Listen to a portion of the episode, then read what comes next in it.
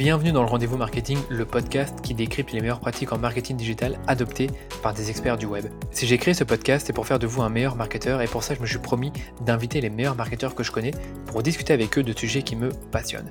Et pour changer un peu de mes habitudes, j'ai invité une e-commerçante qui s'appelle Chloé Bernard et qui est la cofondatrice de la marque Minastorm. Minastorm, c'est une marque de sous-vêtements pensée pour le confort et qui se démarque par son approche body positive de la lingerie. Dès ses débuts, la marque s'est engagée contre les dictats imposés par les plus grands de la lingerie en refusant de retoucher leurs photos et en sélectionnant leurs mannequins directement sur leurs réseaux sociaux sans aucun critère de corps. Mais ce n'est pas seulement comme ça que Minastorm s'est différencié sur ce marché ultra concurrentiel. À ses débuts, la jeune marque a décidé de s'adresser à une cible plutôt jeune, donc les adolescentes, en leur proposant une lingerie qui est adaptée pour elles, donc une lingerie sans armature, sans rembourrage et sans dentelle. C'était pour la marque le meilleur moyen de se démarquer et de se faire une place dans ce marché ultra concurrentiel et dominé par les plus grands. Ensuite, Minastorm a étendu son offre vers les jeunes adultes, mais avec toujours la même promesse, donc le confort, l'aspect couvrant et le côté cool. Ce qui m'a aussi intéressé dans cet épisode que j'ai avec Chloé, c'est le mécanisme de prévente que Minastorm emploie depuis un certain temps. Alors que c'était au départ une stratégie qui leur a permis de pallier à leurs problèmes de stock, la marque s'est décidée à employer ce système de prévente plus souvent pour le lancement de leur prochaine collection. Et dans cet épisode du rendez-vous marketing, je me suis plongé avec Chloé dans l'univers de sa marque et j'ai abordé avec elle les débuts de Minastorm et comment elle et son associé Samantha se sont différenciés dans le marché de la lingerie. On a vu également les challenges auxquels ils ont été confrontés et les raisons qui l'ont poussé à promouvoir ses offres avec un système de prévente. On a vu ensemble euh, le fonctionnement de ce système, quels sont ses avantages et inconvénients, ainsi que la communication que Minastorm emploie pour prévendre ses articles. Et pour terminer, j'ai abordé deux autres sujets avec Chloé. Le premier, c'était l'acquisition de clients sur Facebook lorsqu'on est une jeune marque. Et le deuxième, c'était comment communiquer en période de crise et se rapprocher de son audience avec les lives Instagram. J'espère vraiment que ça va vous plaire et je vous laisse maintenant écouter ma conversation avec Chloé et on se retrouve à la fin de cet épisode. Salut Chloé et bienvenue dans le rendez-vous marketing pour ce nouvel épisode. Tu es la première e-commerçante qui passe dans le podcast, donc bravo à toi. Euh, quand j'ai lancé le podcast, j'ai voulu interviewer tout type de profils, des consultants, des agences, des marketeurs et aussi des e-commerçants. Et toi, si je dis pas de bêtises, avant de lancer Minastorm, tu faisais de la finance et ça t'a pas forcément empêché de faire du marketing digital. Du coup, je voulais te demander, est-ce que tu peux te présenter brièvement pour nos auditeurs? Oui, bah enchanté euh, Danilo, merci beaucoup euh, de m'avoir invité euh, dans ton podcast du coup. Euh, alors, j'ai fait de la finance, c'est un bien grand mot. En fait, euh, j'ai étudié euh, la finance. J'ai fait euh, un master du coup à Dauphine en finance et ensuite j'ai continué mes études à l'ESSEC. et bah, c'est vrai que j'ai eu quelques années d'expérience, en, enfin deux années d'expérience en finance, en capital risque et en fusion acquisition.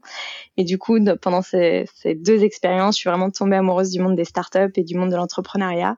Et et j'ai très vite su en fait que euh, je voulais euh, peut-être pas forcément créer ma boîte, mais en tout cas euh, évoluer dans le milieu de, l'entrepreneuriat.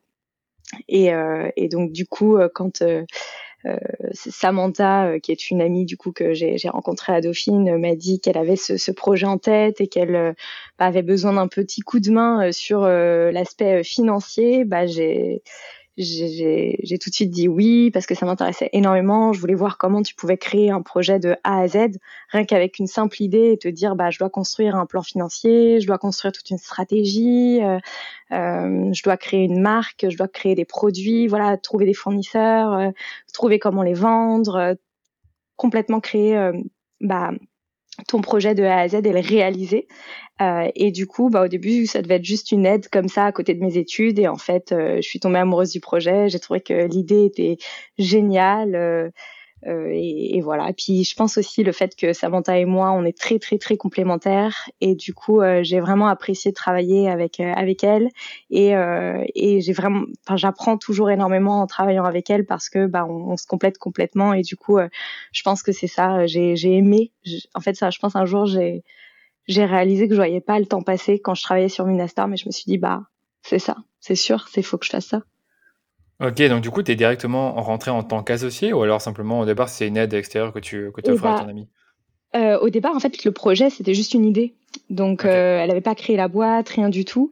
Elle avait juste euh, bah, commencé à imaginer euh, le positionnement de la marque, l'univers. Elle avait quand même déjà dessiné des produits. Donc, le projet était un peu avancé, mais la société n'était pas, n'existait pas. On a cherché ensemble nos partenaires, notre atelier qui, qui, nous a accompagnés, qui nous accompagne toujours aujourd'hui, et on a créé la société ensemble. On a cherché des financements ensemble, etc.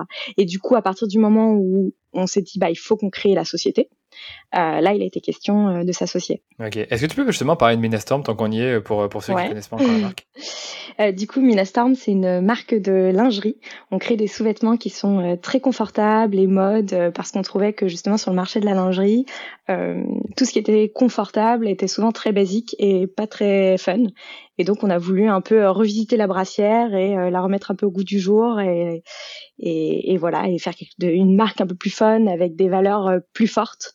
Euh, donc Nina Storm, c'est une marque qui est très engagée, euh, à la fois d'un point de vue euh, body positif de la femme, du corps de la femme. On voulait présenter une image plus positive de, de, mhm. notre corps et, euh, et à la fois en termes d'éco-responsabilité. Donc, euh, on cherche le plus possible à euh, être responsable dans notre manière de produire en choisissant des matières qui soient en coton labellisé Ecotex ou même on est en train de transformer tout le notre coton en, en bio. Mhm. Donc petit à petit, toute notre collection sera en coton bio. On privilégie des matières aussi recyclées ou upcyclées, donc qui sont des chutes de tissu. Euh, et on essaye voilà de, de, de minimiser tous les frais de transport en privilégiant des, des, des, fournisseurs qui soient les uns à côté des autres pour minimiser tout ça. Euh, tous nos emballages, parce que à chaque fois que tu fais un article, normalement, euh, il doit être emballé à l'unité. Euh, donc on s'est dit oulala, c'est un, une quantité de plastique astronomique. Donc comment on peut faire pour pour essayer de minimiser cette utilisation de plastique? Et donc, on a trouvé un fournisseur qui fait du plastique à base de canne à sucre et non à base de pétrole. Et on essaye vraiment de trouver, euh, de changer ça pour que ce soit même euh, du biodégradable. Donc euh, on fait des tests avec des fournisseurs pour que ces blisters soient en bio, biodégradable. Donc c'est des petites choses comme ça, petit à petit, en grandissant, on peut se permettre de, de faire. de, faire. exactement. Parce qu'on a les quantités, parce que on, on, peut se permettre de, de, de, de commander voilà, des volumes qui sont plus conséquents et du coup avoir des prix plus intéressants pour se permettre de, de, proposer ça. des bio, ouais. c'est intéressant, c'est que j'ai vu que vous communiquez un tout petit peu dessus sur Instagram, pas, beaucoup sur le site web, en tout cas, je ne l'ai pas remarqué autant que les autres euh, points dont tu as parlé, le, confort, euh, le fait d'amener une, approche positive du corps. Et c'est vrai que j'allais t'en parler, c'est que forcément, le marché de la lingerie, ça me paraît rigide, mine de rien. Euh, il y a beaucoup, beaucoup de marques, beaucoup de concurrence, beaucoup d'idées reçues. Ça n'a pas dû être facile de vous démarquer dans ce marché-là. Et si j'ai bien compris, de base, vous aviez pas forcément ciblé des adultes, mais des plus jeunes filles. Oui. Euh, exactement, parce que au début justement, la brassière, on s'est dit euh, qui est euh, la cliente qui utilise la brassière. Et à l'époque, donc c'était il y a 4-5 ans quand on réfléchissait au projet, on s'est vraiment dit, bah, c'est la, personne qui pense aux brassières, c'est l'adolescente. Elle, elle porte des brassières et, et c'était vraiment ce qui lui ce qu'elle recherchait, c'est-à-dire des modèles qui soient confortables et, et mode et fun. Euh, alors que euh, sur le marché de la lingerie, comme tu l'as dit, il y a beaucoup d'offres. Donc euh, des femmes plus âgées qui veulent un peu de dentelle, voilà, il y a un choix phénoménal et du coup elles peuvent trouver. et donc du coup au début on s'est lancé sur l'adolescence parce qu'on s'était rendu compte que pour le coup il y avait vraiment un gros trou sur le marché de l'adolescence. C'est-à-dire que soit les marques étaient tournées vers de la séduction, euh, soit vers euh, du confort, mais ultra ultra basique. Et du coup, l'adolescente qui elle est en train de, de grandir, de s'exprimer, pour qui la mode c'est vraiment très important, euh, bah elle trouvait pas, elle trouvait pas son bonheur. Et puis finalement, en lançant la marque, on s'est rendu compte qu'on avait des femmes euh, pas du tout adolescentes aussi, des femmes de tous les âges euh, qui euh, qui portaient nos brassières, qui achetaient nos brassières et donc bah on a commencé à développer les tailles, à agrandir notre gamme de tailles. au début, on était sur des toutes petites tailles, on était sur des bonnets AB et maintenant on est sur du bonnet E. On va jusqu'au 105 E. on est même en train de travailler sur du bonnet F parce qu'on se rend compte que des femmes et même des femmes avec forte poitrine veulent des brassières, veulent arrêter les armatures, recherchent du confort et du coup et du coup se tournent vers Minastorm. Ok. Donc, on a pas, pas mal évolué la marque, ouais. ouais, quand même. Ce que j'allais dire, c'est que de base pour les jeunes filles, et puis après vous êtes passé pour, euh, vers les jeunes adultes, et puis après maintenant, si j'ai bien compris, vous avez aussi tout ce qui est maillot de bain. Donc naturellement, votre marque a évolué avec le fait que vous discutez avec vos clientes et que vous compreniez un peu leurs besoins. Oui, euh, exactement. C'est vrai qu'on pose beaucoup de questions euh, à nos clientes sur Instagram pour savoir ce qu'elles veulent, euh, ce qu'elles attendent de notre marque, ce qu'elles recherchent, que ce soit pour le développement de, de nouveaux soutiens-gorge, par exemple, des formes, des nouvelles formes, des nouvelles matières. mais également, donc, elles nous ont demandé le, le maillot de bain en été, c'était revenu l'année dernière, donc beaucoup demandé et on n'avait pas fait de collection de maillot de bain. Du coup, cette année, on a développé une collection de maillot de bain. Et là, à la rentrée, du coup, en septembre-octobre, euh, on va sortir du coup une gamme menstruelle, donc des ensembles de lingerie euh, pour, euh, pour les femmes menstruées, exactement. Ouais. Du coup, ça va être les... parce que ça a été énormément demandé par nos clientes qui s'attendent à trouver cet article, ce, ce, produit chez Minastorm. Et nous, c'est vrai que c'est un produit qui nous parle beaucoup, qui correspond complètement à nos valeurs euh, à la fois éco-responsable euh, puisque ça permet de, de diminuer euh, les déchets de produits hygiéniques, mais également libérateur pour la femme parce que c'est beaucoup plus confortable qu'un tampon ou qu'une serviette qui, qui colle. Enfin donc du coup c'est c'est à la fois confortable, à la fois éco-responsable et en même temps ben, on pouvait y apporter notre petite touche Minastorm de fun et, et de mode et du coup s'amuser dessus comme du prêt-à-porter. Voilà, c'est ce que j'allais dire. Sur votre site web, on ne retrouve pas forcément ce côté séduction. Ah oui, parce que nous, justement, on ne veut pas montrer la, lingerie comme euh, un outil de séduction pour quelqu'un d'autre. La lingerie, c'est un outil pour s'épanouir soi-même. Euh, avec Minastorm, en tout cas, c'est vraiment... Euh, d'abord, avant de plaire aux autres, il faut que tu te plaises à toi-même. Il faut que tu te sentes bien avec toi-même, mhm. parce que si tu te sens pas bien avec toi-même, alors tu pourras pas euh, être étincelante ou tu vois ou être épanouie et du coup euh, rayonner. Euh, et du coup, nous Minastorm, c'est vraiment il faut que tu te sentes bien dans ton corps. Apprends à aimer ton corps, apprends à aimer ses petites imperfections, apprends à apprécier ta différence. et du coup, tu vas rayonner. Tu vas apprécier chaque jour. Tu vas et, et du coup, tu vas en devenir super belle.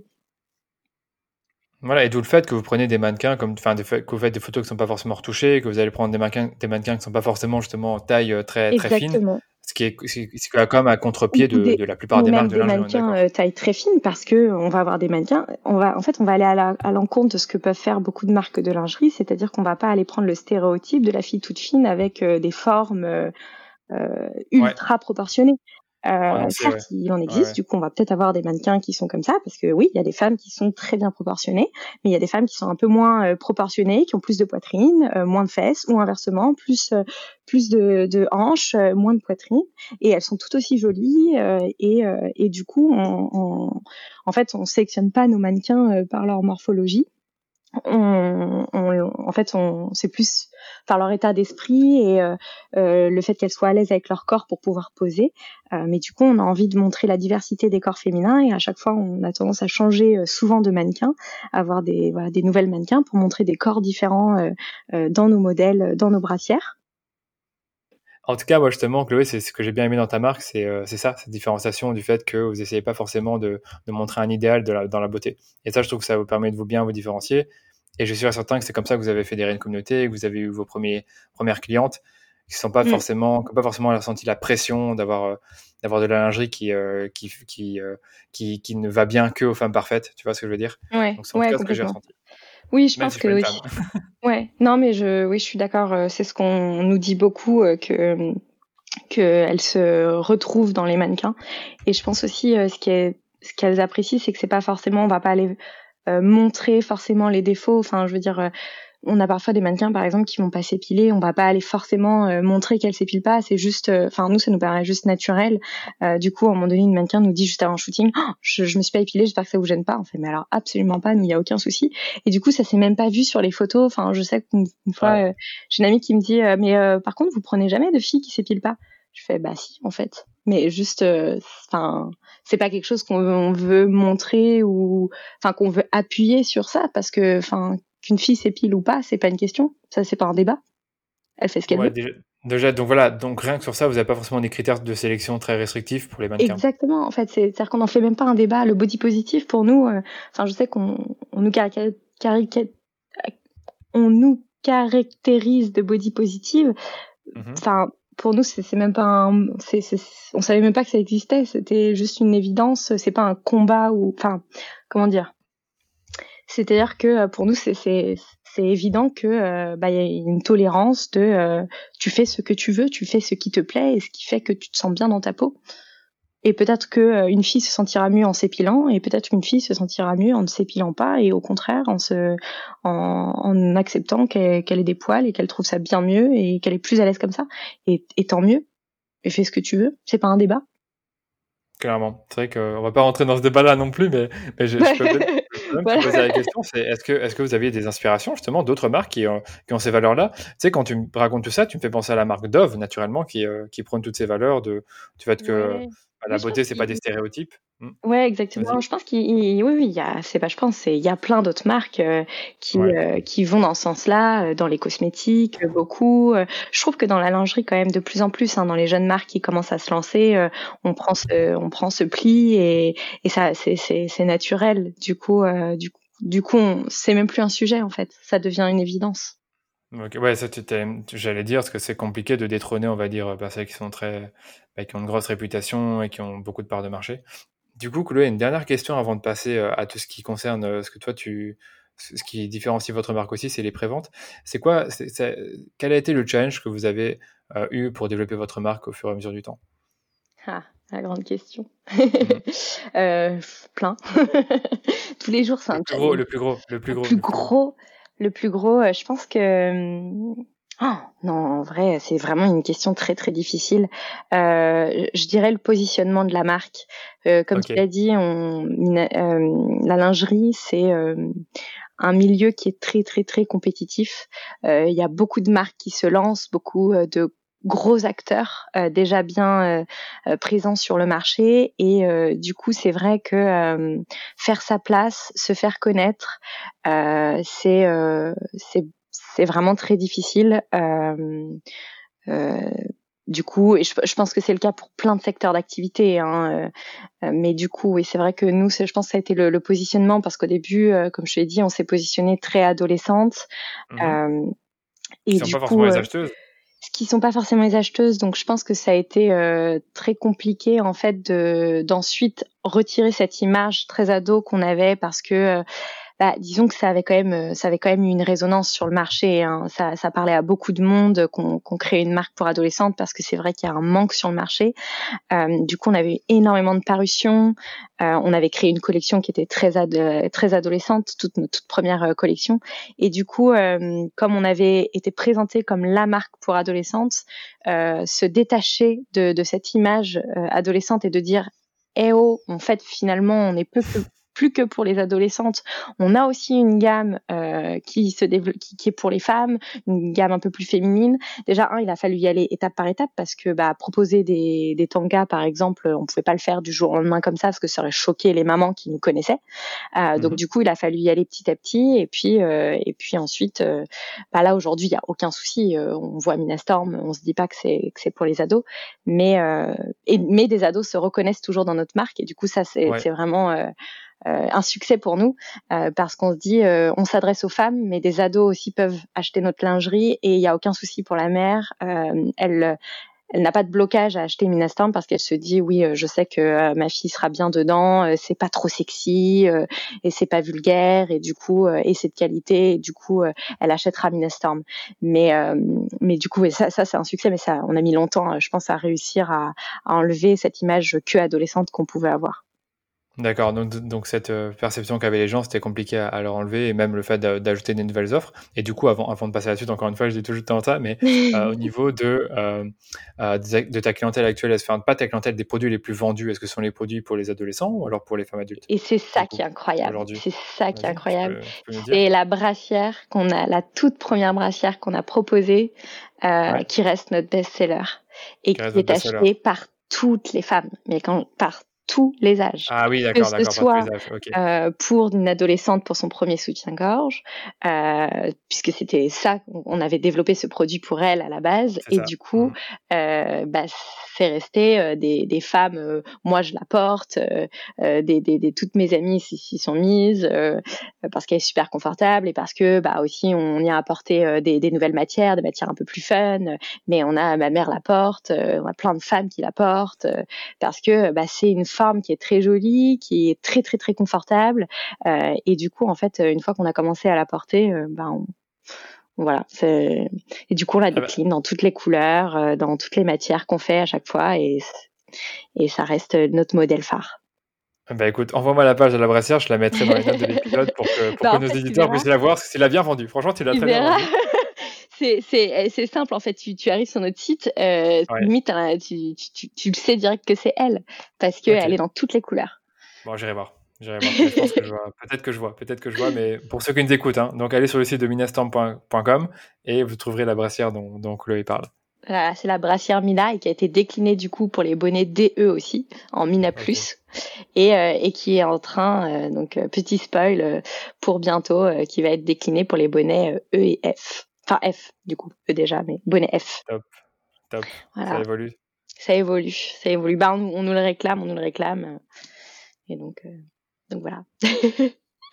Voilà. Et donc, justement, là où je veux en venir, c'est que vous ne faites pas de solde. Vous ne faites pas de solde, donc vous ne soldez pas vos produits. Par contre, vous faites des préventes lorsque vous lancez des collections, si j'ai bien compris. Est-ce que tu peux expliquer ce fonctionnement pour, Ouais. pour nos auditeurs? C'est ça qui va nous intéresser aujourd'hui, c'est ces préventes-là que vous faites. C'est ces préventes-là, exactement. Alors, euh, du coup, il faut, faut que je remonte un petit peu avec l'histoire de, de Minastorm. Minastorm, au début, on s'est lancé uniquement du coup euh, sur Internet, sur notre site Internet, et euh, bah, on- les collections, euh, disons que sortaient au, euh, avec un timing un peu aléatoire en fonction de quand est-ce qu'on était prête à sortir les collections. Euh, et du coup, souvent, on était un peu euh, même complètement en décalage avec les sorties de collections euh, normales, habituelles des autres marques. Euh, et euh, on était même souvent très en retard. Donc ça nous est arrivé de sortir euh, des collections en juin, euh, une nouvelle collection, que- alors que plutôt que normalement une nouvelle collection, euh, tu la sors en janvier ou février, tu vois. J'allais dire février, avril, février, mars. ouais, Voilà, dire, tu sors un une tard. capsule en avril, mais voilà, c'est un peu tard de sortir une collection en juin ou juillet, alors qu'il y a les soldes qui arrivent. Enfin, c'était euh, et donc du coup souvent, euh, comme on, on était très en retard, euh, euh, bon parce qu'on a on le faisait à notre rythme aussi. Hein, il y avait pas de, c'est c'est aussi l'avantage quand tu es en ligne, tu le fais à ton rythme. Et du coup, euh, en fait, on était très impatiente souvent de, de sortir cette nouvelle collection. Et donc, euh, bah, elle était en cours de production et elle était en train d'arriver. euh, Enfin, en- en- cette production euh, se finalisait du coup dans notre atelier et on lançait en fait euh, les, les commandes, les prises de commandes en amont. Donc en fait souvent les clientes elles attendaient euh, une ou deux semaines, mais c'était plus par impatience à la fois nous parce qu'on avait vraiment envie de la lancer euh, Ouais. et à la fois pour les clientes parce qu'on commençait déjà à en parler puisque c'était déjà en cours de production, qu'on avait fait le shooting, donc du coup on commençait à en parler sur les réseaux et donc il y avait une sorte d'impatience et donc on le lançait juste une semaine ou deux semaines avant que les produits soient réellement euh, chez nous. Euh, et du coup, on aimait bien ce système de prévente. On trouvait ça assez sympa de, bah, de, vendre avant même d'avoir euh, les, produits parce que bah, nous, en fait, dès que ça arrivait, hop, ça repartait chez les clientes. Donc, on trouvait que le concept était assez bien. Et c'est quelque chose qu'on avait en tête. Euh, qu'on savait pas comment intégrer parce que du coup, en fait, ce qui s'est passé, c'est qu'on a on n'est plus que en ligne maintenant. On est Ouais. vendu également euh, au Galeries Lafayette, chez Citadium, au Bon Marché, et on arrive au printemps aussi. Et du coup, pour arriver euh, chez, dans les grands magasins, il a fallu se structurer, il a fallu faire des collections, euh, non pas à la dernière minute. Enfin, je dis à la dernière minute, mais forcément tes collections, euh, tu, tu les fais pas à la dernière minute, mais que tu peux pas les sortir quand tu veux. Et donc nous, il a fallu faire six mois, un an à l'avance les collections pour les proposer aux, aux grands magasins, pour qu'ils puissent passer leurs commandes et pour pouvoir bah, les livrer en temps et en heure, parce que du coup là, il Ouais, faut que tu sois timé. Il faut que tu sois timé. Et donc du coup, bah, on s'est dit mince, euh, bah, du coup comment on peut euh, faire en sorte de faire des préventes alors que euh, tu- on est dans les grands magasins et du coup on doit lancer notre prod. enfin en fait eux nous font la commande six mois avant que ça arrive dans les dans les magasins, dans les boutiques. Donc du coup on était dans les temps maintenant. Il n'y avait plus besoin de faire ces préventes en théorie. Ouais, je comprends, c'est ça. Et donc, du coup, vous l'avez quand même, vous l'avez quand même Donc gardé. du coup, ah, du coup, comme en fait, on l'a gardé un peu. Euh, c'est le destin, on va dire. Euh, il y a eu le confinement euh, en du coup mars. Et en fait, normalement, on avait prévu un, un réassort avec des nouveaux modèles, mais, mais aussi un réassort sur les basiques qui devait arriver du coup fin mars, début avril. Et malheureusement, à cause du confinement, tout a été décalé. Euh, et du coup, ce qu'on devait recevoir en avril, euh, on l'a reçu en juillet. Donc, euh, t'imagines deux mois, deux mois de décalage, c'était énorme, exactement. Et du coup, et du coup, en fait, pendant le confinement, nous, comme on, on continuait de vendre en ligne, euh, même si on avait d'ailleurs décalé toutes les livraisons à la fin du confinement, les, les filles continuaient d'acheter en ligne et en fait, ça a commencé un peu à, à grossir de plus en plus, de plus en plus. Je pense que les gens ont, avec le confinement, retiré toute barrière à l'achat en ligne. Euh, ça a facilité l'achat en ligne et du coup, euh, bah, tout d'un coup, euh, on a eu encore plus de commandes qu'habituellement et ça, a cru encore plus vite que ce qu'on avait anticipé. Et donc, on s'est retrouvé en rupture de stock, je crois, fin mars début, enfin, je pense euh, début avril, on était complètement en rupture de stock. Et du coup, on s'est dit, bah, on doit tenir euh, trois mois, deux mois et demi, trois mois euh, sans stock. Comment on fait? Et, en fait, bah, il y avait toute cette notion de, de pré-vente qui était qui était dans notre, le coin de notre tête. Et on s'est dit bah en fait c'est l'occasion. On a toujours voulu faire des, des vraies préventes. Du coup allons-y faisons deux mois de prévente on n'a jamais testé, mais là, de toute façon, c'est un cas de force majeure.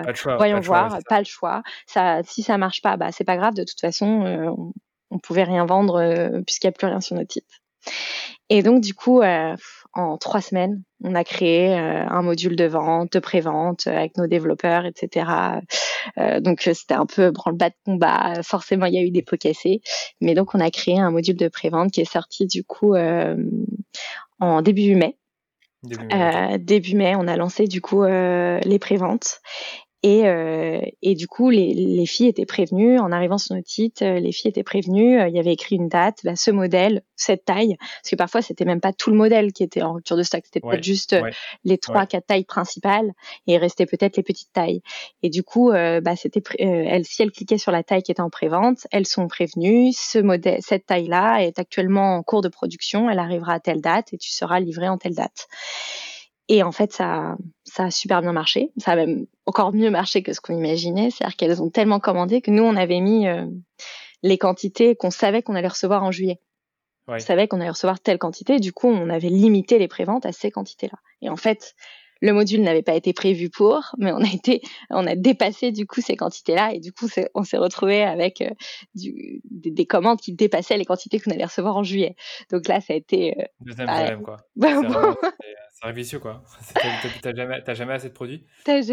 Et du coup, bah, en fait, ce qui s'est passé, c'est que bah, on a appelé l'atelier, on a relancé un énorme réassort par-dessus ce réassort qui devait arriver. Et du coup, en fait, on a euh, bah, vite, avec les développeurs, euh, développé euh, des petites fonctionnalités pour bah, modifier, une fois qu'une rupture de stock, on pouvait remettre un stock qui arrivait plus tard. Ouais, je comprends. Donc, donc, du coup, du coup ouais, c'était assez. Il y a plein de questions qui me viennent en tête. Franchement, il y a plein de questions. Ah bah vas-y. Euh, peut-être comment est-ce que vous avez communiqué là-dessus euh, à partir du moment où, tout était, enfin quasiment tout votre stock n'était plus là? Comment vous avez communiqué sur les préventes? Est-ce que vous avez fait des mailings particuliers? Est-ce que vous avez fait des bannières sur votre site? Alors, du coup, ouais, on a, on a fait des bannières sur notre site. Enfin, il y avait un petit pop-up qui expliquait euh, qu'on était vraiment désolé que bah, notre assort avait pris du retard et que la demande avait été telle qu'on avait malheureusement plus de stock euh, pour euh, euh, pour qu'on avait malheureusement plus de stock actuel, voilà, j'ai plus le mot, mais euh, et donc du coup, ouais, il y avait un petit pop-up qui expliquait ça, et ensuite, bah, le module justement, enfin cette fonctionnalité de prévente euh, permet que dès que la cliente appuie sur euh, la taille qu'elle souhaite et que cette taille est en prévente, il y a un petit message bien visible qui s'affiche et qui lui dit que cette taille est actuellement en prévente et que si elle le commande, elle sera livrée à telle date. Donc ça, ça nous permettait d'être très clair. Et même sur Instagram, on continuer de communiquer et dire que ces modèles étaient, étaient en prévente. Ou dès qu'il y avait des lancements de, de prévente sur certains modèles, on le communiquait également sur, sur les réseaux sociaux, Instagram, relayé sur Facebook également. par email aussi, on, on a communiqué. Mais en fait, on va les emails on est très, euh, on n'a pas envie, enfin, on reçoit tous beaucoup d'emails, du coup, on va être très parcimonieux sur euh, sur euh, la notion d'emailing. Et du coup, quand on fait une newsletter, c'est vraiment qu'il y a un grand lancement ou qu'il y a vraiment un événement sur lequel on a envie de parler. On va pas faire juste un email, hop, il y a juste cette taille qui revient ou on veut pas embêter nos clientes. C'est juste un tout petit détail. Elles nous suivent sur les réseaux sociaux. Je pense que tout le monde aujourd'hui est connecté sur les réseaux sociaux. Du coup, voilà, si elle a envie d'aller voir euh, les informations, elle peut les trouver sur nos réseaux sociaux ou même sur le site internet. Euh, mais l'emailing, ça va vraiment euh, être réservé à des gros événements pour qu'elle soit tenue au courant. Euh, mais on peut pas l'embêter avec plein d'emails tous les jours ou quoi que ce soit pour un, petit réassort ou, ou juste un petit détail. du coup, du coup, voilà. Ouais, je vois. en tout cas, franchement, j'aime bien le principe vraiment de pouvoir commander un produit quand il n'est pas là et le recevoir à une telle date parce que ça te permet de vendre finalement sans avoir le produit. Et ça que je mets trop là-dedans parce que bah, je pense que tu as beaucoup d'e-commerçants qui vont être freinés par le fait qu'ils peuvent plus vendre parce qu'ils n'ont plus assez de stock. Et vous, finalement, vous avez résolu le problème avec ça. Et c'est ça que je trouve intéressant, en tout cas. Est-ce que tu as d'autres, euh, peut-être d'autres avantages à partager par, par dans cette méthode de vente? le, vrai avantage pour nous, euh, c'est que on avait euh, vraiment du mal à anticiper euh, quelle taille allait mieux se vendre. En fait, ça a sans cesse changé euh, au cours de l'histoire de Minastorm. Comme je te l'ai dit, euh, on a pas mal évolué sur sur la cible et du coup, au début, on vendait beaucoup les, les, les petites tailles et aujourd'hui, on vend beaucoup justement des. Alors après, ça évolue sur les plus grandes tailles et maintenant, en fait, on vend de plus en plus de brassières pour grands bonnets. Et, euh, et, du coup, au début, on pensait qu'il y avait une demande, mais pas forcément euh, une aussi grosse demande. Et, euh, et, donc, du coup, on se retrouve très vite en rupture de stock sur plein de tailles. Et du coup, ce module de prévente, en fait, va nous permettre de voir en fonction des coloris ou des modèles, en fait, quelle taille. Nous, ce, serait vraiment dans l'idéal. Il faut qu'on on arrive à pousser ce système jusque-là pour voir justement quelle taille se vendra le, le, mieux et du coup ne, être le moins possible en rupture de stock sur ces tailles-là et pouvoir euh, euh, euh, répondre à la demande au mieux possible. Je ne sais pas si je suis très claire du coup. Continue, je te laisse continuer. Si tu as d'autres choses à rajouter là-dessus. Oui, ce module de prévente nous permettrait vraiment de, de, de mieux répartir la production en fonction des tailles et, de, et des demandes qu'ont nos clientes et ça peut vraiment varier même d'un coloris à un autre. Et du coup, euh, ça, ce serait vraiment super de pouvoir euh, répondre au mieux possible et de minimiser les, ruptures de stock comme ça. Euh, parce que en fait, forcément, tu dois, quand tu fais des préventes, tu dois quand même prendre le risque sur la matière. Donc tu sais quand même en amont combien à peu près tu vas produire de quantité au total. Tu t'es, c'est impossible de faire des préventes complètes, c'est-à-dire sans acheter le tissu, sauf si tu fais du crowdfunding. Euh, mais du coup, tu vois, tu livres pas à deux mois ou trois mois, tu livres à six mois. Euh, mais, mais je trouve que là, c'est complètement un autre concept. Donc là, l'idée, c'est vraiment, tu, tu sais combien tu vas produire à peu près, tu vois. Euh, du coup, tu prends le risque sur le tissu. Euh, tu, tu, tu, tu, sais la quantité de tissu qu'il va te falloir. Et, euh, et ensuite, en fait, tu, tu vas répartir en fonction des ventes que tu as sur les tailles. Et ça, c'est super, et surtout sur la lingerie, qui est vraiment, euh, enfin, dans la lingerie, tu as minimum, mais minimum cette taille pour un modèle. Et nous, c'est parce que on a peu de bonnets, tu vois. Enfin, un, un, un, un bonnet, c'est une taille peut aller à deux voire trois bonnets chez nous. Euh, alors que des marques de lingerie traditionnelles qui ont des cups, euh, qui, tu vois, qui, qui ont des, des bonnets rigides, elles, c'est vraiment du A, du B, du C, du D, du E. Tu multiplies après par le tour de taille, enfin ça fait 14 14 tailles minimum. C'est énorme. Et en fait, euh, bah, c'est super difficile de savoir euh, combien tu vas vendre dans chaque taille, quelle est ta demande sur chaque taille en fonction du modèle, du coloris. Et du coup, bah, Ouais, vas-y, vas-y, continue. Non, je disais, du coup, euh, grâce à, aux préventes, en fait, tu peux éviter une surproduction sur des tailles et une sous-production sur certaines tailles, et du coup, bah, ça évite le gâchis.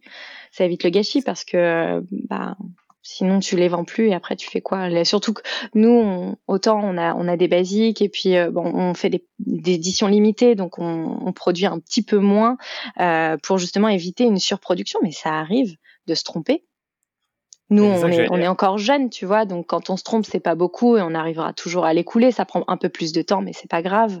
Mais des grosses marques qui, elles, ne se permettent pas d'avoir euh, des articles qui euh, restent trop longtemps sur leur site internet parce que euh, parce que de la collection dernière, et eh bah c'est du gâchis. Qu'est-ce qu'ils font Ils en font quoi? Ils les, ils les soldent. Ils les soldent, mais même après, une fois que c'est soldé, mais qu'il en reste encore, bah ils les jettent. Hein. Voilà, et ça, vous n'avez pas forcément ce problème-là avec votre système, avec votre eh nouveau bah, système. Non, non, justement, nous l'idée c'est qu'on veut vraiment pas, on veut vraiment éviter une surproduction parce que, euh, bah parce que c'est tellement du gâchis, euh, euh, de, enfin du gâchis pour la planète. du coup, on n'a pas, on n'a pas envie de ça, et, et donc ce système nous permettrait justement de, de mieux allouer notre production en termes de taille et de produire vraiment en fonction de la demande je trouve que dans, bah, dans ce secteur-là, ça a l'air vraiment d'être un système intéressant, je trouve. Parce que ça évite, comme tu dis, d'avoir des surproductions et de devoir euh, soit de solder les, les produits à des prix euh, ben, qui permettraient pas d'avoir des bonnes marges, ou alors de devoir euh, ben, ne pas les vendre. C'est ça qui est un peu dommage. Donc là, finalement, vous n'avez pas forcément ce problème-là. Si vous avez le problème du fait que ben, il y a vos clientes qui demandent vos produits mais qui sont plus en stock et donc du coup ça a du sens de faire tous les préventes. Mm. Après c'est moi ce que j'ai compris de, de, tout ce que tu m'as raconté jusqu'ici. Ouais, et c'est surtout qu'en plus, enfin, les grandes marques, euh, ce qui est fou, c'est qu'elles elles savent qu'elles vont avoir des soldes. Oui, c'est ça aussi. Tu vois? Et vous, vous faites pas de soldes, leur marge. Et ben voilà, donc nous, on, quand on calcule notre marge, on calcule pas notre marge en fonction de savoir que X% de la production sera vendue en solde. Ça ne vient pas à l'idée. T'imagines, tu gonfles tes prix parce que tu sais que tu vas vendre une partie de, de ta production en solde. Exact, ouais, c'est ça. C'est incroyable. C'est incroyable. Du coup, ça m'étonne pas que les gens veulent pas acheter plein pot euh, un, un, t-shirt euh, parce qu'ils se disent bah oui, mais en fait, c'est, si derrière je peux l'avoir en à prix réduit, en euh, solde, nous ça, ça nous vient pas à l'esprit. Hein. Juste une brassière, on le vend à prix juste. C'est mmh. c'est le prix qui nous coûte, euh, euh, qu'on rajoute les transports, on rajoute la logistique euh, et, et on rajoute peut-être les, enfin pas peut-être, on rajoute nos nos salaires, nos frais fixes qui pour essayer d'en vivre. Et, mais du coup derrière on peut pas solder, tu vois. Ouais, c'est ça. Si tu soldes, t'es plus rentable du coup. Bah oui, c'est très compliqué, oui. ouais, je, me, je, me, doute que vous évitiez de, de, de faire des soldes ou des promos à tout va quoi. Alors que d'autres marques le font, sûrement des, marques concurrentes doivent le faire, peut-être, je sais pas.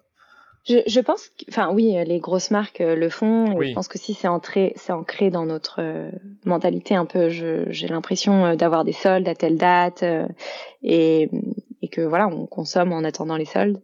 mais je, je, trouve que les jeunes marques, les marques qui se lancent, ont cette responsabilité et, et enfin, je, je, rencontre des entrepreneurs, en tout cas, qui ont le même discours, euh, le discours que nous, et et enfin, je, je pense qu'on va dans le bon, enfin, j'espère, j'ose croire qu'on va dans le bon sens, qu'on on veut aller sur euh, une consommation beaucoup plus responsable et, euh, et que justement beaucoup de personnes en fait euh, ne vont pas aller consommer parce qu'il y a un prix barré, mais plutôt parce que euh, euh, c'est une marque qui s'engage avec des vraies valeurs, qui a une vraie promesse, qui fait attention à la qualité des produits, qui, qui fait attention où elle produit et, et qui, qui peut-être fait des efforts aussi sur des petits détails pour essayer de limiter son impact environnemental.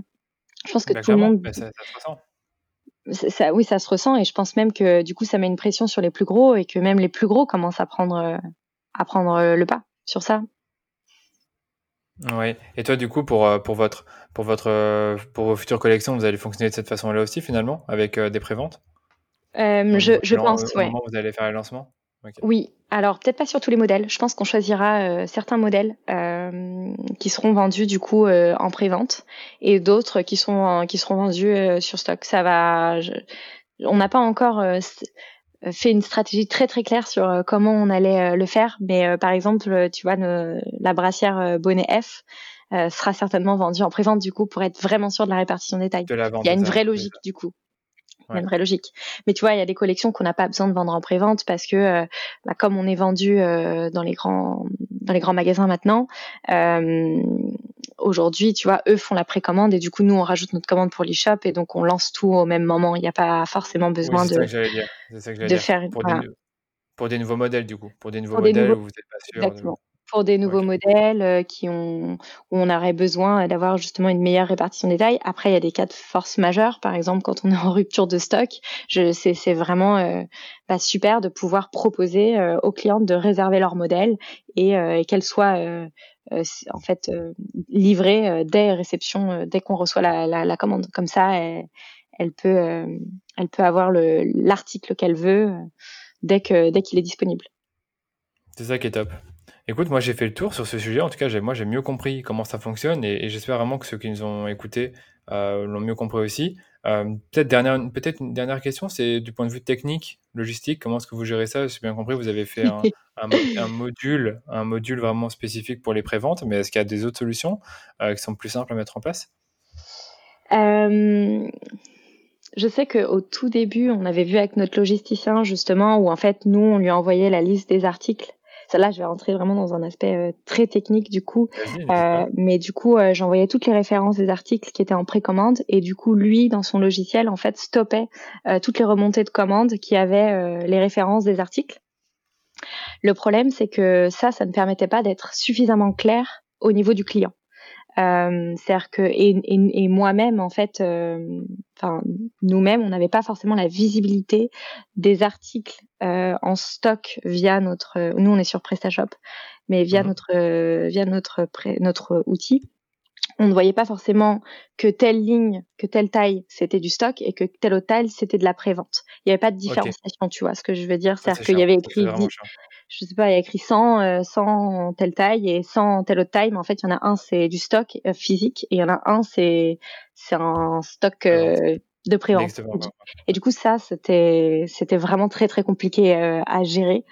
Euh, et donc du coup, c'est pour ça qu'on a créé ce, ce, module parce que euh, non seulement ça nous permettait d'être suffisamment clair auprès de la cliente pour quand elle clique sur euh, la, la, taille en question, elle voyait euh, que c'était une prévente elle voyait la date de livraison estimée.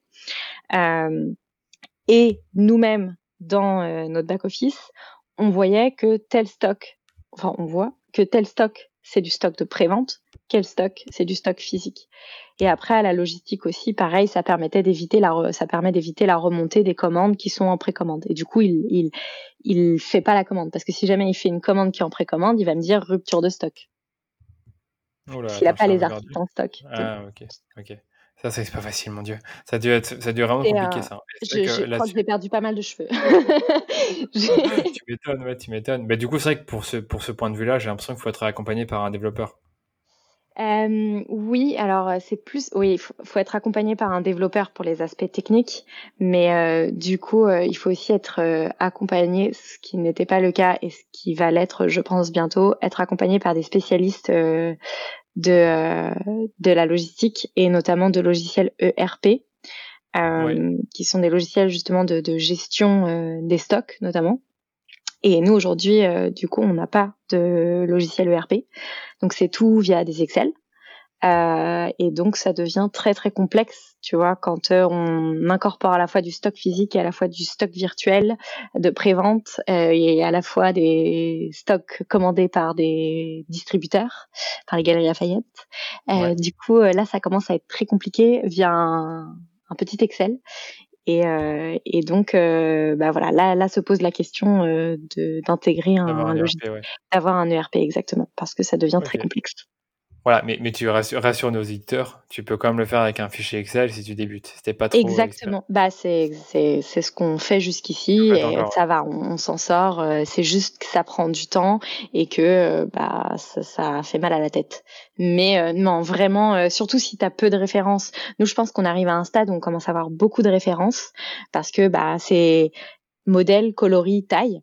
Euh, du coup, si je pense que si dans prêt à porter et que tu as peut-être que trois tailles ou quatre tailles par article, c'est déjà tu te réduis pas mal. Nous, on a sept tailles, tu vois, euh, par article, donc euh, donc ça ça démultiplie un peu plus. Et puis euh, et puis ensuite, bah, on a on a plein plein de références. On a une centaine de, de références, donc c'est voilà ça ça ça multiplie beaucoup les choses, tu vois. Si tu fais 100 fois fois 7, tu vois, enfin ouais. bah voilà, ça va vite. C'est ce que je me suis dit. ce que je me suis dit. Bah après, je suppose que vous avez une personne qui gère ça aussi, euh, qu'il n'y a pas que toi et Samantha qui fait, qui fait ça. Euh, ça, pour le coup, cette partie, c'est vraiment moi. C'est vraiment toi? Ouais, ouais, ouais. C'est la partie logistique aujourd'hui justement, et c'est pour ça que je commence à, à, dire aux filles que là il va falloir va falloir qu'on structure un peu plus tout ça. On arrive à un stade où, où il nous faut quelque chose de beaucoup plus sécurisé qu'un Excel. mais oui, vraiment, euh, franchement, tout le monde peut se lancer avec un Excel. Excel, c'est magique, c'est un outil euh, qui te permet tellement de choses. Du coup, euh, non, non, faut, faut vraiment en profiter jusqu'au bout de cet outil. et je connais des boîtes qui sont même plus grosses que nous et qui utilisent encore Excel. Hein. Ok. Pour leur stock et pour leur. Ouais. Donc vraiment, c'est bon. Après, je pense que nous, on a une complexité quand même de faire stock physique, stock prévente et stock distributeur. Du coup, c'est c'est trois trois stocks un peu différents et qu'il faut gérer. Mais, mais non, vraiment, je, je connais plein de marques qui, qui, qui, sont très très grosses et qui arrivent toujours à gérer avec un Excel. Top, top. Écoute, moi j'ai fait le tour là-dessus. Je vais peut-être te poser les questions de fin. La première que je pose tout le temps, c'est est-ce que tu fais de la pub Facebook pour promouvoir vos offres? Oui. Ok. Oui, oui. Depuis quand? Euh, depuis quand euh, Je pense que ça a été par un peu étape. Euh, je sais qu'on avait dû tester euh, dans les débuts de Minastorm parce que bah, tu cherches tous les moyens de te faire connaître et on te parle de la pub Facebook et donc du coup je pense qu'on avait testé un petit peu. Ça avait pas marché. Ensuite on a arrêté, on a retesté, on a arrêté. C'était un peu compliqué euh, au début de on avait je pense on était très frileuse tu vois parce que bah, on a tu, tu, débutes, euh, les sous, euh, tu fais très attention où, tu mets chaque centime, euh, et du coup, tu peux pas te permettre de perdre. Tu, vois, enfin, je me souviens, je discutais avec certains experts qui disaient ah bah oui, mais faut que tu essayes au moins mes 50 euros pour vraiment tester. Et bah à l'époque 50 euros ça nous enfin tu vois ah, ça nous paraissait énorme on se disait mais attends je vais pas risquer de mettre 50 euros si je les retrouve pas mais enfin je je caricature un petit peu, mais, mais c'était ça, c'est-à-dire que, enfin, c'est pas, c'est pas comme si tu mets, c'est pas 50 euros, en vrai, c'est 50 euros plusieurs fois qu'il faut que tu mettes pour pouvoir voir euh, vraiment si ça va fonctionner. C'est 50 euros par jour. Exactement. Bah, c'est plutôt ça. du coup, 50 euros une fois, oui, ok, mais 50 euros plusieurs jours, et tu dis, mais à quel moment je l'arrête? Et ça, c'était à l'époque quand vous débutiez, c'est vraiment quand il n'y a pas forcément, enfin, vous savez pas forcément comment ça fonctionne. Ce que tu m'as dit, ouais, on a, quand on a débuté Minastorm, donc c'était il y a 4-5 ans. Il y a 4-5 ans, et puis Facebook, très a 3 ans et demi. Minastorm a 3 ah, ans et demi. C'était en 2016. Ouais, donc ouais, ok, je comprends. Ouais, euh, en fait, on a lancé la marque fin 2016. On a mis un an, en fait, pour euh, sortir notre euh, toute première collection. Donc, on a 3 ans et demi, donc je disais c'était plutôt en 2017. du coup, 2018, je crois pas qu'on ait fait de pub Facebook. Ensuite, on a repris, du coup, en 2019. Et, euh, et, donc là, on a, osé, euh, disons, perdre un peu d'argent euh, sur Facebook. Parce que je, au début, c'était vraiment. je, je, pense qu'on n'était pas très rentable sur Facebook. C'était un peu, un peu difficile de, vraiment calculer, mais voilà, on voyait qu'on avait du mal à je pense que si 2019 était très compétitif sur Facebook, euh, les prix, les, CPC étaient, étaient, très chers euh, et du coup, euh, bon, c'était un peu difficile de, de de voir si vraiment ce canal d'acquisition était très rentable pour nous. Et en fait, c'est à partir de 2020. Je pense que justement avec bah, le, le, confinement a fait que plein de d'acteurs physiques ont arrêté les pubs. Et du coup, ça a laissé plus de place et ça a baissé euh, les CPC, les CPM. Et du coup, euh, pour nous, c'est devenu un canal d'acquisition qui est, qui est devenu très intéressant. Très intéressant, bien que euh, Instagram et le bouche à oreille restent, restent le principal canal d'acquisition pour nous. Oui, c'est vrai. Donc, c'est vraiment ces deux canaux-là à la base. Donc, quand tu parles Instagram, c'est bien Instagram en organique. En organique, en organique exactement, euh, avec euh, bah, toutes nos activités, tous nos événements. on a pas mal organisé de, de live, euh, de, de rendez-vous un peu sur sur nos réseaux sociaux et du coup, bah, on a pas mal développé notre communauté comme ça en, cette année. Et, et du coup, c'est vraiment c'est vraiment ça aujourd'hui qui qui nous fait connaître et qui développe nos, notre notoriété. Mais Facebook, je dirais qu'en fait, arrive en tu sais, euh, bah, tu nous as vus, tu as pensé à nous, euh, mais au moment où tu cherches un soutien-gorge, bah, heureusement qu'il y a une petite pub qui traîne qui fait Ah bah tiens, en effet, euh, j'aimerais trop tester les brassières Minastorm, ça fait longtemps que je me dis que j'aimerais, là j'ai justement besoin d'un soutien-gorge, et du coup, bah vas-y, j'essaye. D'accord, donc du coup, tu penses que c'est vraiment le remarketing qui, qui, aide vraiment à la conversion et que c'est pas forcément des campagnes où tu fais de l'acquisition pure et dure sur Facebook? Si j'ai, on a des campagnes qui font de l'acquisition pure et dure, euh, pure et dure, euh, qui font de ah. l'acquisition. Ouais, allô? Vas-y. En fait, moi, j'ai dit, pour moi, l'acquisition pure et dure, quand je disais ça, c'est vraiment exclure tous tes visiteurs et tous tes acheteurs. Si on a, on a des, pubs qui tournent. On les met pas tout le temps du coup. C'est on fait euh, de temps en temps euh, des, de l'acquisition, euh, ouais, en audience froide, mmh et du coup qui après est remarketé.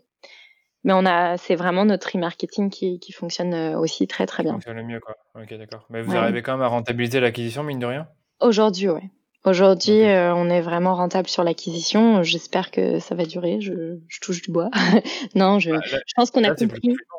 Hmm. C'est plus le confinement exactement. Après, je, je ne sais pas si euh, tous les acteurs ont repris euh, leur leur campagne de publicité, mais en tout cas, je pense qu'on a compris notre discours aussi qu'on a pas mal rodé et, et notre offre. Et du coup euh, du coup ouais ça ça marche beaucoup mieux qu'avant et, et, on est vraiment rentable sur sur ce canal. Euh, maintenant euh, on reste très parcimonieuse parce que nous notre objectif c'est quand même aussi de, de, développer vraiment notre communauté Instagram et de rester une DNVB et, et de de maximiser le bouche à oreille euh, par euh, bah, en se concentrant, je trouve, euh, principalement sur tes clientes actuelles et, et la satisfaction. Et ensuite, bah, d'elles-mêmes, elles vont en parler, elles sont tes meilleures ambassadrices. Et du coup, c'est ça qui fait que ça, que ça marche aujourd'hui. Après, je pense que la, la pub je pense que ça marche parce que euh, parce que tu as un produit qui est super et qui a été euh, survalidé par tes clientes et du coup euh, et du coup ça ça marche comme ça mais enfin faut pas perdre de vue tes clientes quoi et, et aller sans cesse chercher des nouvelles clientes oui c'est super mais en fait c'est tes clientes actuelles qui vont qui vont t'aider à trouver des nouvelles clientes. Très très bien dit. Très très bien dit. C'est que tu peux pas te baser juste sur la pub pour, pour faire l'acquisition de clientes. Hein, non, impossible. Impossible. Si, si tu te concentres pas sur tes clientes et, et que, et que tu t'assures pas qu'elles réachètent et que tu t'assures pas qu'elles soient 100% satisfaites, euh, elles vont pas être tes ambassadrices et, euh, et derrière, euh, bah, tu peux faire de la pub, mais ça marchera pas. Je pense qu'une pub, même si tu dis, euh, même si tu vois, t'exclus tous tes clients, t'exclus tous tes visiteurs, euh, bah en fait, tu vas toucher des gens qui ont entendu parler de toi parce que leur ami, parce que euh, leur sœur, parce que leur mère, j'en sais rien, tu vois, parce qu'elles ont entendu parler de toi. Quand même, malgré tout ça, que tu peux pas totalement exclure tous les gens qui te connaissent, mais bon, je, suppose que sur On le voit que c'est que, que les filles, elles, en ont entendu parler parce que bah, peut-être qu'elles nous ont vues euh, euh, sur TF1 ou sur M6 ou elles nous ont entendu euh, dans une émission, j'en sais rien. Elles ont entendu parler de nous. Ensuite, en plus, quelqu'un leur a dit ah ouais, moi je connais cette marque, c'est super, j'ai testé, tu devrais y aller. Et du coup, bah c'est ces, ces petites choses. Et la dernière, hop, une, une petite pub en remarketing qui fait qu'elle se dit bah vas-y, j'essaye. C'est ça. Et c'est pour ça qu'il faut quand même que tu regardes, euh, si, si tu euh, maîtrises bien l'outil, que tu regardes tes attributions. Tu vois, c'est des attributions mm. sur base des vues, des clics. Parce que si tu as beaucoup, beaucoup de vues, et eh bien, les chiffres sont un peu exagérés, en fait, puisque ben, peut-être que la conversion ne vient pas forcément de la pub, mais du fait que euh, Exactement. cette personne, je ne sais pas t'expliquer, mais c'est peut-être qu'elle a reçu un mail ou qu'elle avait un post sur Instagram et aussi une pub le même jour et qui lui a l'a poussé à acheter. Mais euh, par rapport à ce que tu difficile de bien déterminer euh, quel est l'élément déclencheur de d'acte d'achat. Exactement. Très difficile. Bah, tu as des mm. outils pour ça, tu as l'outil attribution de Facebook, mais c'est encore un autre sujet. Mais euh, par rapport à tout ce que tu as dit, moi je pense que vous êtes sur la bonne voie niveau pub, parce que je connais un peu la situation déjà avant que je te pose la question. mais en tout cas, les, les, les CPM actuellement, dans mes souvenirs, ils sont quasiment les mêmes qu'avant le confinement. Donc les annonceurs sont revenus, donc tu devrais comparer sur ton compte euh, il y a six mois, enfin en, février et mars, pour voir si les CPM sont euh, euh, comme avant, mais a priori ils le sont. En tout cas, moi sur mes comptes, ils ont monté, donc donc c'est bien si, si aujourd'hui vous arrivez à convertir mieux qu'avant le confinement, alors que finalement la concurrence est toujours là. Ouais, ouais bah vraiment on est, on est très contente de, de, de, ce qui se passe. C'est vrai que les, les ruptures de stock qu'on qu'on subit en ce moment, euh, c'était pas vraiment euh, souhaité, mais je, trouve que c'est un problème de riche et on est super contente que ça nous ait du coup euh, forcé à sortir ce module, euh, cette fonction, cette fonctionnalité de prévente beaucoup plus tôt que ce qu'on imaginait. Et, et, je trouve que c'est justement dans les moments un peu comme ça que t'avais pas prévu et, et, que du coup tu, tu retrouves des des ressources un peu inex enfin une extrémiste et du coup euh, tu, tu, ressors avec quelque chose de, de mieux en fait. Et, et, je trouve ça génial.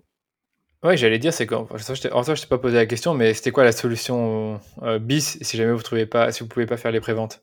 Ça aurait été d'attendre vraiment deux mois avec euh, un stock très limité ou alors Non, je pense qu'on aurait trouvé une autre solution. Je sais pas. Tant qu'on va, on trouve toujours une solution. En fait, c'est juste que tu, en fait, euh, tant que t'es pas confronté au problème, tu réfléchis pas vraiment.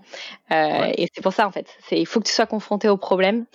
Et là, tu vas de toute façon, tu as le problème, tu fonces. Vas-y, faut, faut trouver une solution. Et donc, euh, bah, tu, tu fais comme tu peux et tu trouves toujours une solution. Il y a toujours une solution. Euh, maintenant, euh, c'est peut-être pas la meilleure, j'en sais rien, mais tu trouves toujours une solution. Et, et vraiment, tu vois, quand tu m'as dit c'était quoi les plus grands challenges de Minastorm, en vrai, tous les jours, c'est un challenge. Et c'est ça qui est incroyable, c'est que tous les jours, tu as un problème. Et enfin, j'utilise le mot problème, mais pour moi, il est très positif. C'est toujours tous les jours, tu as un challenge à, à, relever. Et je trouve que du coup, derrière, tu en ressors encore plus fort et tu fais, tu fais quelque chose que tu n'avais pas du tout prévu de faire, mais que c'est t'en es trop fier. Tu te dis waouh, c'est génial, c'est ça qui fait avancer les choses et, et c'est encore mieux que ce que j'imaginais et du coup, euh, du coup voilà. Ouais, mais c'est aussi, aussi, ça la vie d'entrepreneur. Hein. Je, je, suppose que ça a dû être un gros problème aussi pour vous quand il y a eu le Covid et malgré tout, j'ai l'impression que vous en êtes bien ressorti. On s'est, euh, ouais, euh, ouais, c'est sûr. Bah, je pense que, je pense que tout le monde, vraiment, c'est pendant une, une semaine au moins, s'est dit qu'est-ce qu'on fait? Ouais. Clairement. Et après, finalement, les commerçants ont remarqué que c'était euh, une opportunité pour eux, au final. Parce que je suppose que, as, que les galeries, la mm. fête et tout, ils ont dû bien sûr moins vendre vos, vos stocks. Après, ils les avaient achetés, donc c'est pas forcément un problème pour vous. Mais, mais même, je, dis, je, veux dire, je veux dire par là que pour l'e-commerce, c'est une bonne chose. Oui, pour l'e-commerce, c'est une bonne chose, mais on pouvait pas savoir. Parce que nous, euh, enfin, au moment où ils ont annoncé le confinement, euh, vraiment, euh, je, pense que déjà la, la première chose que, que toute l'équipe, là, toutes les filles, on avait, c'était un nos proches, nos proches, euh, est-ce qu'ils vont aller bien euh, euh, C'était vraiment la, première préoccupation. Et on s'est dit que du coup tout le monde devait être dans cet état d'esprit. Et on n'avait pas du tout l'idée d'acheter sur internet. Et donc du coup très vite nous on a dit aux, à nos clientes qu'on coupait les livraisons. Qu'on n'allait plus livrer parce que parce qu'on voilà c'était pour pour notre équipe logistique mais aussi parce qu'on considérait que c'était pas forcément bah, indispensable d'acheter notre, euh, notre lingerie. On est d'accord. C'est vrai que ça ne fait pas être facile. C'est vrai que je me posé la même question, même pour moi, de, de se promouvoir en période de, confinement ou de crise. complètement. Ça ne devait pas être facile pour vous, d'autant plus que vous avez en des valeurs fortes. Euh, exactement. Et donc on s'était dit, euh, bon, du coup, on ne peut pas parler de nos produits. Un, parce qu'on considère que c'est indécent de vendre nos produits pendant cette période. On a coupé nos livraisons et on s'est dit, du coup, de quoi on va parler? Et c'est ça qui a été quand je dis, tu vois, on doit relever des challenges tous les jours et on en sort vraiment grandi, c'est que euh, vraiment, on s'est dit de quoi on va parler? Bah, on va parler de ce qu'est Minastorm en fait. C'est quoi notre combat à la base euh, pour Minastorm Et Minastorm, nous, notre volonté, c'est vraiment de libérer la femme de tout les contraintes qu'on va s'imposer et qu'on s'impose toute seule souvent. Qu'on croit que ça vient de l'extérieur, mais qu'on s'impose toute seule. Et du coup, euh, bah, on a commencé à organiser euh, des, des, des lives, euh, des discussions autour de, de thèmes justement auxquels Samantha et moi on, croit très très fort et que bah, toutes les filles qui travaillent avec nous justement nous rejoignent sur ça. Et donc on avait organisé la semaine du, du No Bras où on parlait justement de, du concept de ne, pas, de ne pas porter de soutien-gorge parce que euh, justement, bah, je pense que beaucoup de femmes pendant le, le confinement ont arrêté de porter des soutiens-gorge et euh, on voyait qu'en fait, euh, il y avait de nombreux tweets ou de nombreux commentaires qui disaient oh là là, qu'est-ce que ça va être quand on va sortir du confinement, on va devoir reporter des soutiens-gorge. tu vois, c'est fou. On va devoir reporter des soutiens-gorge, mais pourquoi? Si t'as pas envie, n'en porte pas. Tu vois, c'est des contraintes qu'on va s'imposer parce que, bah, parce qu'on est, parce que plein de petits détails, plein de choses. On a été éduqués comme ça, on, on, a des a priori et, et, du coup, on se sent obligé en tant que femme de porter un soutien-gorge. Et, et, donc du coup, en tant que, c'était assez paradoxal en tant que marque de lingerie de, de parler de ça. J'allais dire, c'est exactement ce que j'allais dire. mais du coup, nous, c'est un sujet qui nous a parlé parce que du coup, Samantha, elle, euh, nos bras. Euh, c'est incroyable parce que c'est son idée de, de elle porte hein, les brassières Minastorm, mais très généralement euh, ne porte pas de, de soutien-gorge euh, parce qu'elle se sent euh, très confortable sans. Mais du coup, il y a certaines situations qui fait qu'elle se sent aussi plus à l'aise avec un soutien-gorge, que ce soit avec un top un peu transparent, euh, euh parce que je sais pas pendant des certaines périodes menstruelles, ben, on se sent plus à l'aise avec un soutien-gorge, etc. Il y a des moments où on se sent plus confortable avec un soutien-gorge, il y a d'autres moments où on se sent plus confortable sans soutien-gorge. Et en fait, l'idée c'était de dire mais bah te sens pas obligé te sens pas obligé, te, te, te mets pas cette contrainte et tu te sens plus confortable sans, ne n'emporte pas. Et, euh, et, donc, on a fait intervenir euh, plein de, de femmes qui, euh, qui, ont parlé de ce sujet, que ce soit des expertes de l'ostéopathie, kinés, ou que ce soit des femmes qui font du no bras depuis toujours, etc. On a organisé plein d'autres lives sur, sur d'autres thématiques, tu vois, de, de, se libérer des contraintes, de la peur de l'échec, de de, de, de la, enfin, comment avoir confiance en soi, comment, etc. Tu vois, on fait intervenir euh, des, des experts, euh, des personnes qui, qui peuvent parler de ces sujets pour euh, bah, nous aider en tant que que femmes ou pas que d'ailleurs, mais mais bon, c'est vrai qu'on a une communauté très féminine sur sur comment se, se libérer des contraintes qu'on va s'imposer. Ok, et je suppose que ça, ça a eu beaucoup de succès, cette stratégie de, de faire, enfin, c'est même pas une stratégie, cette, euh, cette réaction que vous avez eue, cette réaction que vous avez eue de faire des lives et de discuter de ces sujets-là plutôt que d'essayer de vendre à tout prix euh, Ouais, je, je, je, pense que ça a beaucoup plu. Enfin, on a eu énormément de, de, de retours très positifs euh, sur euh, sur ces sujets, et c'est quelque chose qu'on qu'on a envie de, de, continuer. On va voir encore si c'est sous la, le même format, parce que c'est sûr que c'est un peu différent. Depuis le confinement, les gens sont un peu moins sur leur portable, ont moins de temps, euh, ont moins de temps qu'avant. Mais je sais que c'est c'est quelque chose qui, on s'est rendu compte que que c'était ce, ce, pourquoi on avait créé Minastorm avec euh, Samantha. Et du coup euh, on a envie de, de, de continuer à, à, véhiculer ces, à discuter de ces sujets. Et du coup on va voir euh... mais tu vois c'est pour ça je dis on, sort de, de, ces challenges encore plus forts parce que nous ça nous a permis de nous recentrer sur euh, nos véritables valeurs qui on était et pourquoi on avait créé Minastorm. Minastorm c'est pas qu'une marque de sous-vêtements tu vois c'est plus que ça parce qu'on s'était dit, ok, euh, qu'est-ce qui se passe si euh, si jamais euh, bah, le confinement il continue à vivre? On n'imaginait pas que les gens allaient commander sur Internet. On s'imaginait pas du tout que ça allait être un boom sur l'e-commerce. Vraiment, je pense la première semaine, on non, on s'est pas dit que ça allait être un boom sur l'e-commerce parce que nous deux, on, on s'inquiétait pour nos parents. On s'inquiétait pour nos. Je comprends. Du comme beaucoup, comme beaucoup. Ouais, comme beaucoup, mais du coup, pour nous, c'était évident que tout le monde était dans le même état d'esprit que nous et que et que du coup, euh, le e-commerce, enfin que personne n'allait acheter. Mais après, c'est vrai que bah au bout d'un mois de confinement, tes parents, tes proches vont bien euh, et du coup, euh, tu reprends une vie quasi, enfin pas normale parce que tu es en confinement, mais du coup, tu reprends des habitudes, tu t'as envie d'acheter, t'as re-envie de, de, de t'offrir des choses et, du coup euh, c'est vrai que même nous on s'est on a racheté en ligne mais mais du coup c'est vrai qu'on s'imaginait pas du tout ça la première semaine. On s'attendait pas à ce que ça ça, ça explose en ligne. Ouais, j'ai quand même l'impression que ça vous a bien aidé à la fois sur Facebook et sur euh, sur Instagram avec les lives. Euh, puis j'allais dire en plus sur les lives, c'était une occasion aussi de vous montrer, de, de parler à votre communauté, de vous, enfin, de faire des vidéos de vous. Et c'est pas c'est pas commun que les fondateurs se, enfin, dans la DNVB comme la tienne, oui, c'est normal que les fondateurs se mettent en avant, mais il y a beaucoup de marques où on ne sait pas qui sont les fondateurs. Oui. Euh, ils n'ont jamais vraiment discuté avec leurs clients et vous, c'est totalement l'inverse. Vous, vous, discutiez déjà de base avec vos clients, que ce soit par message, euh, par email ou par message euh, qu'on appelle ça instantané. Mais maintenant, faire un live, c'est totalement différent. C'est une, interaction totalement différente. Et je mm. suppose que vous avez même mis parfois en avant des clientes avec les, les Q&A où tu, tu peux mettre, tu peux inviter une personne dans le live. Et ça, c'est plutôt cool aussi. Ouais, oui, c'est c'est vrai que c'est très DNVB. Euh, je veux dire de que les fondateurs se mettent en avant. Euh, ouais.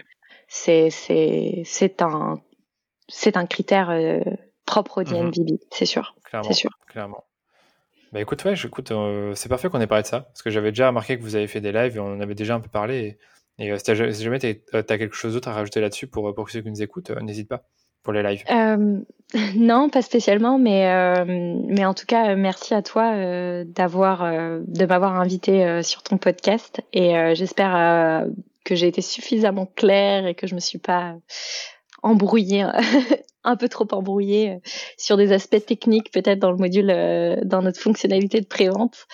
oui, c'est vrai que j'ai un peu la tête dedans parfois et oui, parce que franchement, mine de rien, tu as parlé d'un sujet technique et euh, je trouve que tu as bien expliqué. Moi, de base, j'étais pas sûr de tout bien comprendre, mais comme j'avais un peu compris que vous faisiez des préventes, je voulais en parler. Donc, tu t'es pas du tout, euh, t'es pas du tout embrouillé, t'inquiète pas. Et, euh, et, puis voilà, peut-être pour ceux qui veulent te retrouver, qui veulent te parler de, de qui veulent te poser des, qui vous, qui, qui vous, qui aimeriez, en tout cas pour ceux qui voudraient te poser des questions. et puis pour ceux qui voudraient te poser des questions, bah, tu peux toujours mettre, on peut toujours mettre ton adresse email ou ton LinkedIn pour qu'ils puissent discuter avec toi.